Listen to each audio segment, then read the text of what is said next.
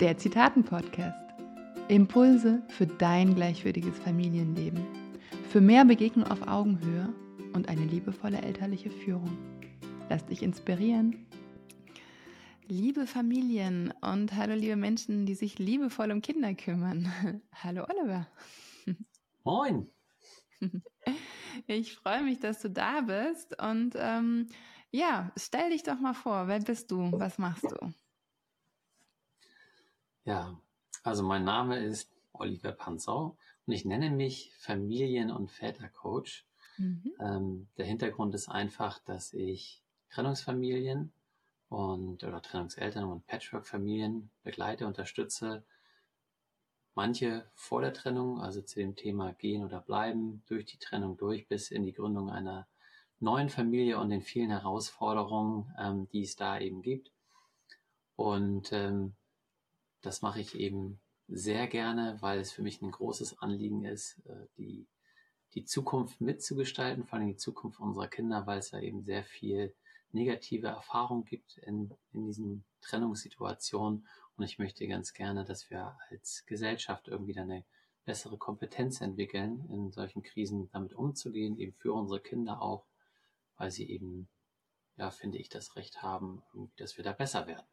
Und ja. ich habe das selber alles durchlebt, ähm, Trennung, und durfte sehr viel über mich lernen in dem Zusammenhang und möchte das wissen und als eben Transformationscoach das eben gerne weitergeben für die Menschen da draußen. Schön. Ja, da haben wir gleich mehrere Gemeinsamkeiten, aber ich bin ja auch jetzt in einer Patchwork-Familie drin mhm. und getrennt. Also äh, ja, können wir von der Theorie und von der Praxis aber auch erzählen. Das finde ich immer besonders spannend. Genau. Und ähm, ja, wir haben so ähm, ein bisschen überlegt, welches Zitat wir nehmen. Wir haben uns jetzt spontan äh, für das entschieden von Jesper Juhl. Kinder haben das Recht auf zwei kompetente Eltern. Ja, und ich bin irgendwie gerade neugierig. Ähm, ja, was, was bedeutet dieses Zitat für dich? Ja, das Zitat kommt erstmal, ähm, damit man es eben verfolgen kann. Das kommt aus einem Buch, ähm, das heißt Geborgen und Stark von Jesper Juhl und Matthias Völchert. ähm, Matthias Völchert, für die es nicht wissen, eben äh, Family Lab Mitgründer. Und ähm, ähm, das Buch finde ich sehr schön und das, das Zitat, und das hat man eben schon gehört, ich habe es fast schon rausgehauen in meiner Vorstellung, ähm, hat damit zu tun, dass wir eben von Natur aus ja so das, das Recht als Eltern haben. Also wir werden Eltern, werden da mhm. reingeboren, wenn wir eben oder wenn wir Kinder eben bekommen. Und es geht nicht um das, was wir heute haben, diesen Wahn nach Selbstoptimierung, dass wir immer mhm. besser werden sollen. Ähm, das nicht, aber schon eben zu reflektieren, was kann ich machen und jetzt eben in Bezug auf der Nachtrennungsfamilie beziehungsweise auf die Trennung. Weil was ich immer wieder häufig erlebe da draußen und ein ganz trauriges Beispiel ist das eigentlich, was im Moment durch die Medien geistert, ist eben das, das Drama um die Blockkinder, so wie es auch in vielen Zeitungen eben da getitelt wird, ist eben, dass man hier eben sieht, wie viel Verletzungen da sind und dass mhm. da eben dann, da will ich niemandem was absprechen, ob sie kompetente Eltern sind. Aber was man hier eben merkt, ist, dass da ganz andere Dinge auf einmal im Vordergrund stehen und die Kompetenz als Eltern, also in der Elternschaft, nämlich was ist für die Kinder gut. Ja. Ähm, hier total, mal ganz abgesehen von den äh, Behörden und was da alles schiefgelaufen ist, aber dass da offensichtlich vorher ganz viele Dinge nicht gut gelaufen sind. Und das heißt, äh, zu hinterfragen eigentlich immer im Rahmen der Trennung, bin ich immer noch, kann ich mich selber reflektieren, kann ich das von außen anschauen oder das annehmen, weil hier irgendwo was schief läuft. Ich tue gar nicht mehr das, ähm, was eigentlich für die Kinder gut ist. Und da geht es bei mir eben um die Kompetenz, die eben aufzubauen, was ich anfangs sagte, weil die Kinder meines Erachtens nicht nur ein Recht auf Eltern haben, auf beide, sondern eben auf kompetente Eltern. Und das ist eben das, was er hier auch beschreibt. Das mhm. ist nicht von Natur aus gegeben. Ich finde es ganz schön, weil auch, ähm, um da weiterzugehen, was er eben sagt, ist, eigentlich, auch wenn es nicht praktikabel ist, sollte man, wenn es in so eine Krise geht und man merkt, die Eltern schaffen das nicht mehr, den, den Eltern die Kinder erstmal wegnehmen und sagen, pass mal auf, ihr werdet mal erstmal irgendwo geparkt, also nach den, um den Eltern sozusagen den Druck zu machen und ihr kommt erstmal wieder mhm. klar und dann kriegt ihr eure Kinder wieder. Ähm, mhm. Das ist natürlich so nicht möglich, aber einfach von der Idee her, so auch wie viel, viele Eltern eben denken, so als Bestrafung ja. äh, für ihre Kinder, so jetzt machst du erstmal das und das, um darüber nachzudenken. Ähm, ich finde die, ich finde den Ansatz eigentlich ganz gut, weil das fehlt natürlich und damit meine ich nicht, dass Eltern das bewusst machen, mhm. ähm, aber deswegen braucht es ja auch Hilfe im System und äh, von außen, ähm, weil sie unbewusst häufig dann in, durch die vielen Dinge, die da eben passieren, dann getriggert sind und dann eben, möchte ich sagen, auf die schiefe Bahn geraten als Eltern. Ja. Ja, also das heißt jetzt speziell auf dieses Zitat bezogen, also Kinder haben das Recht auf zwei kompetente Eltern. Wenn wir das jetzt wirklich auf diesen Trennungs, äh, auf Trennungssituationen beziehen, wo es darum geht, naja, Mama und Papa sind getrennt, äh, sie sind kein Paar mehr und trotzdem sind sie immer noch Eltern. Und ich mhm. finde da schon mal so wichtig, diesen Unterschied zu machen. So, ja, wir trennen uns als Paar. Wir verstehen uns nicht mehr, wir wollen nicht mehr zusammenleben, wir sind kein Liebespaar mehr, aber trotzdem sind wir immer noch Eltern. Und ähm, da steht ja auch, dass Kinder haben das wirklich ein Recht darauf, auf diese zwei kompetenten Eltern. Und ein Recht, was ich mal von ähm, einem Kollegen erfahren habe, von Kindern, ist auch, dass die Eltern gegenseitig gar nicht schlecht über den anderen vor den Kindern reden dürfen. Also das sehe ich nämlich auch als eine Kompetenz an, dass wenn zum Beispiel als Mutter man ein Problem hat mit dem Vater, dass man den Kindern gegenüber neutral gegenübertretet und nicht sagt, ja, euer Papa hat schon wieder und macht nie und ist nicht da und so weiter, sondern dass da auch eine Kompetenz besteht und, ein, und auch ein Recht für die Kinder, dass äh, neutral über den anderen Partner gesprochen wird. Und das finde ich eine sehr hohe Kompetenz. Ja, es äh, in, in dem Konflikt, die jeder Elternteil für sich in dem Moment hat, also zwischen den vielen Gefühlen und Trauer, Wut mhm. und dem Verstand, ist das eine sehr schwierige Aufgabe. Und deswegen sage ich auch immer wieder in Vorträgen und Beratungen, ähm, das, was du mich damit auslöst, ist äh, der Anfang des Loyalitätskonflikts, den Kinder ja. haben. Also die Kinder in den Fokus zu stellen, was sie brauchen, hilft mhm. enorm, weil wir von Natur aus, gerade in der Trennung noch mehr, wollen wir das ja schützen. Wir haben Angst, die Kinder zu verlieren. Also mhm. kämpfe ich häufig gegen einen anderen Erwachsenen, anstatt für die Kinder mhm. das Gute zu tun. Ich weiß, es ist eben ähm, schwierig zu machen, aber man kann es eben ähm, als so wie so ein Mantra sich eben vorstellen. Kinder tragen ja zu 50 Prozent die Anteile von Mutter ja. und Vater. Und das mhm. erstmal anzuerkennen, dass es so ist. Und deswegen möchten sie, dass der, Natur, der natürliche Wunsch der, Wunsch der Kinder zu beiden weiter eine Bindung haben, weil das ist ja auch die große Angst, diese Bindung zu verlieren. Mhm. Wenn ich also als ein Elternteil den anderen Elternteil vor dem Kind ablehne, lehne mhm. ich einen Teil dieses Kindes ab. Und das ja. fühlt sich falsch mhm. und ähm, weiß nicht, wohin denn mit sich. Sie kann ja auch dann, wenn beide Eltern das gleichzeitig machen, steht das Kind sozusagen alleine dann auch damit da und muss sich dann irgendwann entscheiden, wo fühle ich mich sicherer, weil es das auch nicht mehr ertragen kann, diese groteske Situation, immer wieder diese Ablehnung zu spüren.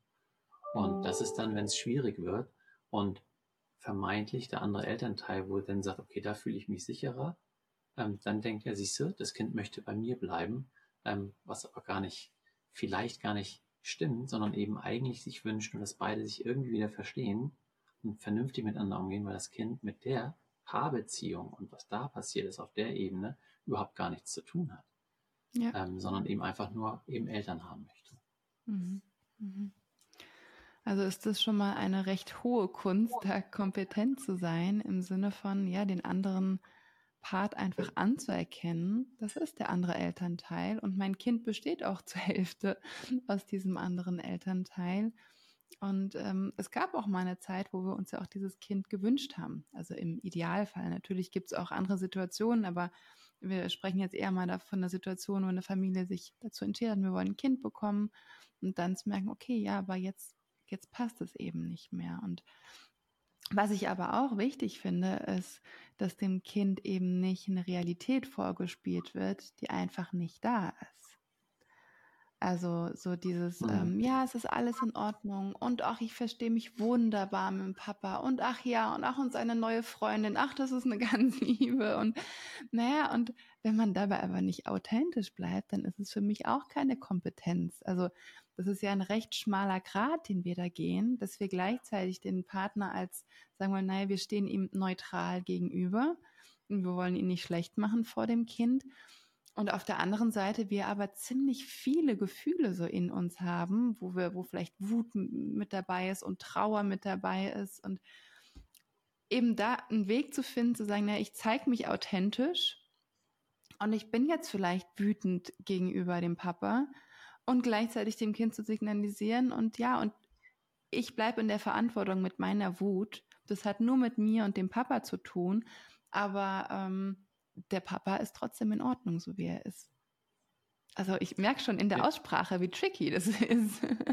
ja, es ist, ähm, ist enorm schwierig und deswegen möchte ich auch erstmal auch mal eine Lanze brechen für die Trennungshelden da draußen, die sich da mhm. auch da dran machen, weil das muss man wirklich sagen, so begrüße ich auch meistens ähm, die Menschen, weil es eben unglaublich schwierig ist. Ja. Deswegen, es geht nicht um Perfektion in dieser nee. Phase, sondern mhm. es geht nur darum, achtsam mit sich zu sein, auch zu schauen, was passiert mit sich und dem Kind und dem, mhm. auch dem anderen Elternteil.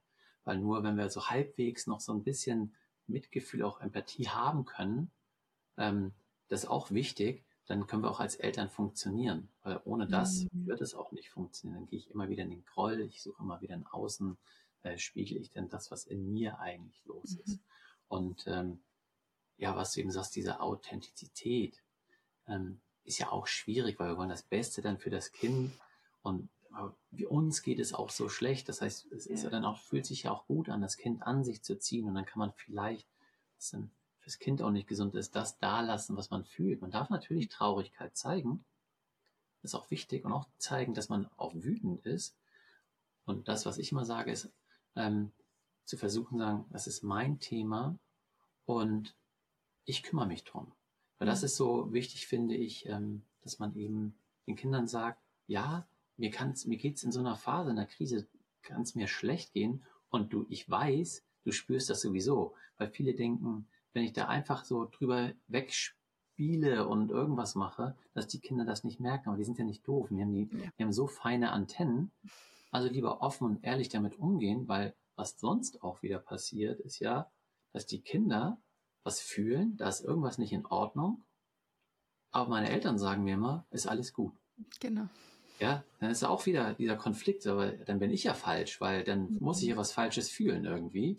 Das heißt, mhm. lieber, wenn es geht, offen damit umgehen und man, natürlich darf man auch weinen vor den Kindern und dann aber sagen, äh, aber, aber sie sind nicht dafür da, mich zu trösten und mhm. für mich mhm. da zu sein, sondern das sind eben andere Erwachsene oder Beratungsstellen oder was auch immer, und ähm, einfach zu signalisieren, ja, mir geht's nicht gut.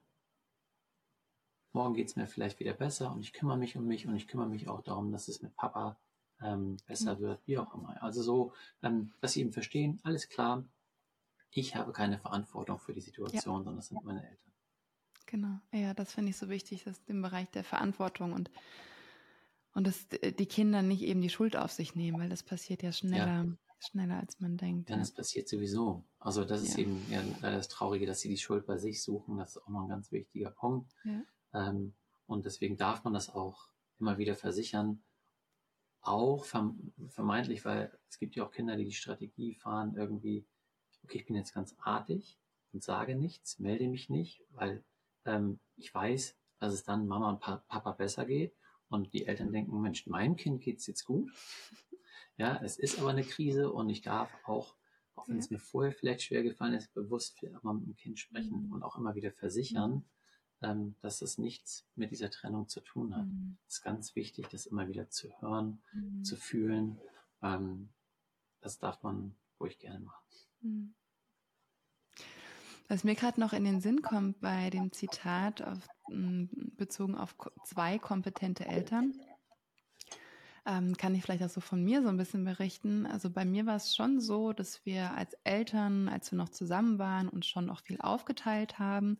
Trotzdem hatte ich so die Verantwortung. Also ich habe schon gefühlt, ich, ich sorge irgendwie, dass alles gut ist und ich gebe Aufgaben ab und ich glaube, da kennen sich schon viele Mütter wieder. Und als es Oh dann ja. eben zur Trennung kam und wir uns auch entschieden haben, naja, wir wollen 50-50 machen, haben wir auch gemerkt, okay, das ist auch erstmal ein Weg. Also der Papa muss sich da auch erstmal zurechtfinden, wie er das macht. Und ich finde, das hat er wunderbar gemacht. Und da sind wir auch einen Weg zusammengegangen, wo wir uns, wo er dann auch viel Unterstützung bei mir gesucht hat und wo ich die dann auch geben konnte. Und gleichzeitig, wo er auch seinen eigenen Weg gefunden hat. Und ich wollte jetzt von dir nochmal so ein bisschen wissen, auch so als Papa. Also, wie war das denn für dich? Hast du dich von Anfang an kompetent gefühlt? Bist du da oder bist du da reingewachsen oder was empfiehlst du deinen Vätern, den du berätst? Ja, erstmal herzlichen Glückwunsch dazu. Das klingt ganz toll. Und das, was du sagst, erlebe ich natürlich auch immer wieder. Und das ist der Teil, warum ich mich eben auch Vätercoach nenne, Mhm. ähm, weil ich eben selber auch diese Reise machen durfte und weiß, dass sowieso viele Väter heute losgehen, also auch die in Mhm. Kernfamilien und auch sich zerrissen fühlen, auch gar nicht genau wissen, ne, wie bin ich jetzt heute Vater? Und sie wollen es richtig machen, haben nicht so die Vorbilder. Und ähm, das, was ich selbst erlebt habe und viele in der Situation ist, okay, jetzt ist die Trennung da. Und es gibt viele Väter eben, die dann eben Verantwortung übernehmen wollen und es vorher nicht hatten, aus verschiedenen Gründen. Aber das, das spielt ganz viel rein. Um jetzt zu weit auszuholen, geht es aber so ein bisschen darum, ähm, ja, die Rollen sind leider noch häufig eben stark verteilt. Also es ist dann doch so, dass der Mann viel mehr arbeiten war, weil er eben mehr verdient und mit all den Problemen, die dahinter stehen, das sind gesellschaftliche Dinge, ähm, ist es dann so, häufig in der Trennung, dass diese Rollen ganz klassisch wieder verteilt werden aus den Ängsten, die da sind. Die Mutter, die sagt, okay, dann kümmere ich mich jetzt um die Kinder, ich ziehe die Kinder an mich, das kann ich auch nicht ertragen, sie zu verlieren. Und der Mann, der dann zuständig sein soll für die finanzielle Versorgung der Situation.